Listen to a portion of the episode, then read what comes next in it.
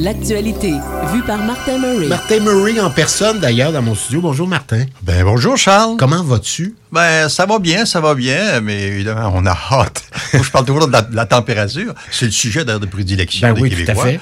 Et là, la pluie et le beau temps. J'étais un petit peu tanné. J'ai hâte qu'on arrive à quelque chose de différent. on va parler d'inondation un petit peu plus tard d'ailleurs euh, dans cette chronique-ci. Un petit peu plus tard d'ailleurs, je vous invite à écouter notre scientifique en résidence, Isabelle Saunier, euh, qui va se pencher sur ces inondations. On en a parlé à plusieurs reprises des séismes au Québec, évidemment changement climatique au centre de l'affaire, mais elle va aller plus en précision ce qui se déroule actuellement. Donc tu vas nous en parler aussi dans ta chronique, Martin. Très évidemment, tes préoccupations environnementales, euh, donc on va les mettre de l'avant j'imagine, ce matin. Mais d'abord, hier, 3 mai, c'était euh, la journée mondiale de la liberté de presse. Effectivement, c'est encore une fois, je reviens sur ces éléments-là, parce que vous savez que l'Organisation mondiale, euh, en fait, au niveau de l'ONU, c'est qu'on décrète différentes journées dans l'année. Et puis, euh, c'était hier le 30e anniversaire de la fameuse journée de la liberté de presse à l'échelle internationale.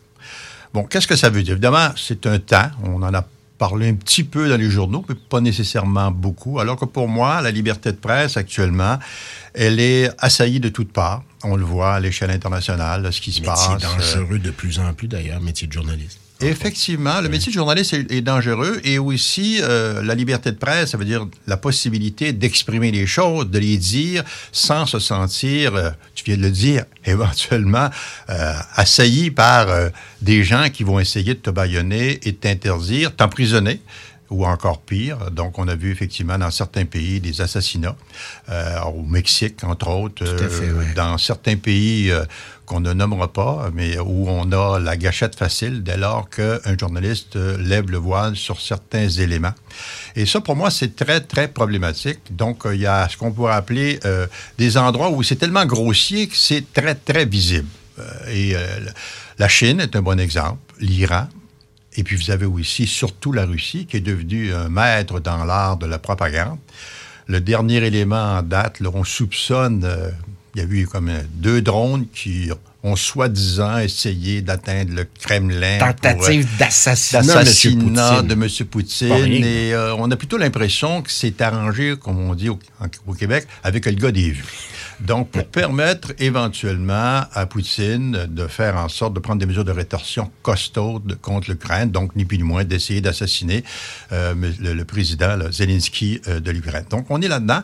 Et la propagande en Russie fait en sorte que les citoyens sont tenus dans l'ignorance la plus absolue. Donc, c'est vraiment l'opacité. Ça, c'est ce qu'on pourrait appeler la partie forte, la partie qui est vraiment, qu'on peut constater de visu parce que on le voit tous les jours. Mais il y a aussi quelque chose de beaucoup plus insidieux dans nos sociétés occidentales. Euh, un exemple, c'est Fox News aux États-Unis. Où là, oui, on a une liberté de presse, mais une liberté de presse qui est pas nécessairement bien utilisée, où c'est la théorie du complot, où là, on, on lance n'importe quelle nouvelle et euh, il y a beaucoup de gens qui sont très crédules. Et ce qui est assez étonnant, c'est de voir comment la population peut gober ce genre d'informations-là. Il y a des gens qui cherchent, ni plus ni moins, à être confortés dans leur position, dans leur vision de, de voir et de faire. Et l'être humain a cette particularité-là d'être un peu manichéen. Donc, euh, c'est-à-dire le bien, le mal. Pas de zone d'ombre. Et c'est alors que l'information, c'est toujours quelque chose qui est en construction, qui est évolutif. Ce que vous donnez comme information aujourd'hui, demain peut être contredit, au contraire, renforcé. Et là, donc, on est dans une situation où on est toujours en attente de quelque chose de nouveau, de différent, qui va permettre de faire évoluer le dossier.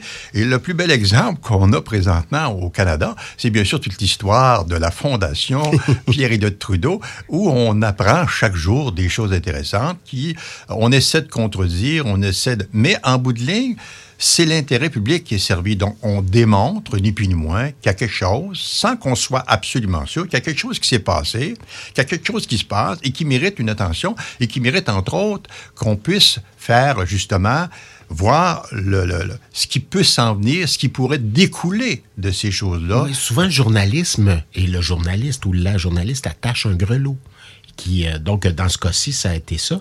hier, M. Trudeau, le frère de Justin, Alexandre disait, il pointait du doigt le mauvais journalisme. Il y a quelque chose qui fait tiquer là-dedans. Ben, c'est facile de s'attaquer aux porteurs, donc aux messagers, en mm-hmm. disant ben, il y a erré. Mais là-dessus, c'est toujours comme je disais tout à l'heure, c'est vraiment là le journalisme a un devoir. Et c'est pour ça que le journaliste en question, dont on parle, les journalistes dont on parle, ce sont des gens qui sont possesseurs d'un immense pouvoir. Et en contrepartie, ils ont d'immenses responsabilités. Donc, Des fois, d'immenses propriétaires derrière eux aussi. Oui, et c'est ce que je voulais dire. à gauche comme à droite. Et c'est pour ça qu'il faut faire attention. on parlait tout à l'heure de Fox News, donc on peut orienter les nouvelles. Et je pense qu'au Québec, même dans certains médias plus locaux, il peut y avoir cette espèce d'intervention, d'influence qui font en sorte qu'on ne critique très peu euh, les pouvoirs en place parce que ces pouvoirs en place-là peuvent éventuellement être des euh, contributeurs intéressants au niveau de la publicité du média local. Donc, euh, mm-hmm. et je n'aime pas personne. Je sais que ça peut exister, ça existe et ça existera toujours. Donc, cette, on a cette possibilité d'exercer une certaine pression ou de choisir le type de journaliste qu'on va embaucher pour, pour éventuellement couvrir les nouvelles locales. tu parlais de Fox News, on l'a vu, vu dans un film américain qui s'appelle Bombshells, hein, qui, qui, nous parle des filles de Fox News, entre autres, là, euh, Rupert Murdoch, qui, euh, qui avait un certain type, il voulait un certain type de, de, de journaliste féminin à l'écran, euh, et euh, ben, il y a un scandale qui a découlé de tout ça. Donc, il y a quelque chose de très, euh, ben, c'est, très dérangeant là-dedans. Ce que tu dis, c'est très important parce qu'il y a une certaine gradation euh, au niveau de, de, du journalisme. Bon, ce qu'on pourrait appeler la nouvelle, donc, on a un événement qui se passe, on le présente, on le voit maintenant, on est dans le 24 heures, 24 heures, 24-7, 365 jours par année, donc on est dans l'instantanéité. Il y a quelque chose qui... Après ça, il y a l'information, donc on donne un peu plus d'informations. Puis, la troisième étape, c'est bien sûr l'analyse, d'aller beaucoup plus loin. Mhm. Si c'est une nouvelle qui a un enjeu majeur, comme... Le recul aussi qui est important. Ça permet de... Donc, c'est pour ça que ça prend des journalistes qui sont en mesure d'avoir la liberté, d'avoir les compétences et d'avoir le temps de faire ce type d'analyse-là. Euh, au Canada, en Occident, malheureusement, les médias ont vu des couples importantes pour des raisons financières.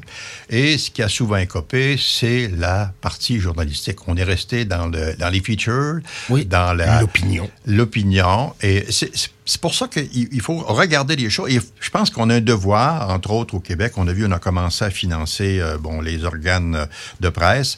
Euh, moi, j'ai toujours été partisan de ne pas financer le, le support, mais plutôt de financer l'agent journalistique. Donc, éventuellement, qu'on puisse avoir des journalistes qui sont totalement indépendants, où là, les journaux locaux et régionaux pourraient s'abreuver de nouvelles qui, elles, sont vraiment faites en fonction de compétences, de choses particulières, et non pas qu'une influence est exercée sur les travaux. Il faut parler des réseaux sociaux aussi, hein, les qui, pour bien des gens, ont pris la place des médias traditionnels. Et malheureusement, avec les algorithmes, si vous, par exemple, je l'ai vu euh, dernièrement, j'ai acheté, pour, euh, parce que ma conjointe a des problèmes de santé, donc j'ai acheté euh, des produits spécifiques sur, dans un magasin ben, qui est en fait fait venir par Purolator ou FedEx. Je te vois venir. Et, et donc, euh, tout de suite, en ouvrant Internet, comme par hasard, je vois apparaître de la publicité de ce de cette, de, ce magasin-là. Je dis, mais, donc, ça veut dire qu'on est espionné, ni moins, on est suivi à la trace.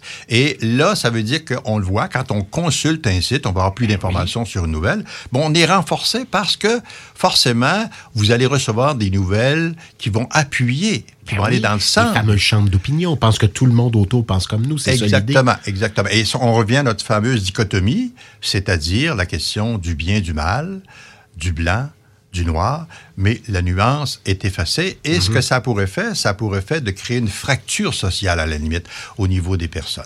Oui. Fait que, et puis, moi, ce que j'aimerais aussi dire euh, par rapport à ça, c'est évidemment, euh, en terminant là-dessus, euh, bon, au niveau d'un journaliste, une presse libre, pour moi, bon, c'est une indépendance journalistique c'est rigueur, rigueur, rigueur, ça on le répétera jamais assez. C'est toujours, il y a toujours deux côtés une médaille. Ne jamais l'oublier. Ne pas prendre pour acquis que parce qu'on a euh, pris la nouvelle sous un angle X, que c'est celui-là qui est forcément le meilleur. Il peut arriver des éléments, des éléments qui, ou des circonstances qui font en sorte qu'on puisse avoir une vision haute. Un immense pouvoir, comme je disais tout à l'heure, mais aussi une immense responsabilité au niveau du journaliste.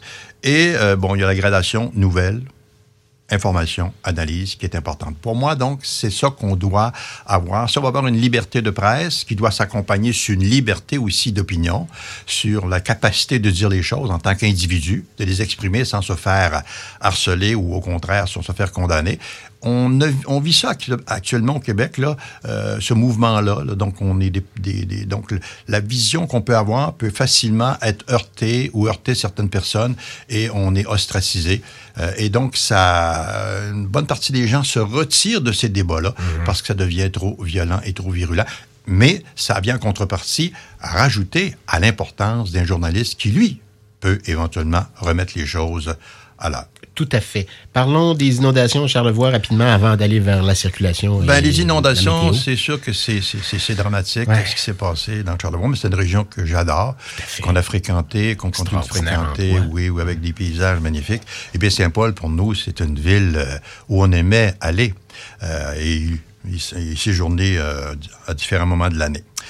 mais ce qui m'a retenu dans cette nouvelle-là, c'est, j'ai constaté hier, c'est, on revient avec la, la question des changements climatiques, c'est que le rythme annuel des, précipitations, depuis 1960 jusqu'en 2013, a augmenté de 2,5 mm par année. Et donc, c'est encore un autre élément qui rajoute au changement climatique. Donc, on a au Québec une pluviométrie plus abondante. On est rendu à quelque chose comme 1000 mm de pluie par année une pluie et neige, bien sûr, et tout ce qui peut s'en suivre, grelon et, et puis euh, givre.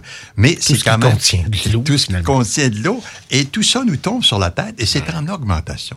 Et ça veut dire que c'est relié, bien sûr, à des mouvements planétaires qui font en sorte qu'il y a des régions qui sont plus susceptibles d'avoir des sécheresses longues, comme on le voit en Afrique. En Espagne, et d'autres présentement aussi. En Espagne et en France. Et d'autres parties, comme le Québec, eux autres sont noyés euh, sous des tonnes d'eau et c'est en croissant. Donc, ça amène, bien sûr, la sécheresse est problématique, mais aussi trop de pluie a des conséquences, comme on l'a vu à Baie-Saint-Paul, avec les deux personnes qui sont décédées malheureusement. Tout à fait. Donc, euh, ben voilà, comme je le disais précédemment, Martin, on va en parler un petit peu plus tard. D'ailleurs, je vais parler avec les pompiers auxiliaires de la Montérégie euh, à 9h30, puis on va parler par la suite avec Isabelle Saunier qui va euh, nous expliquer un peu le phénomène.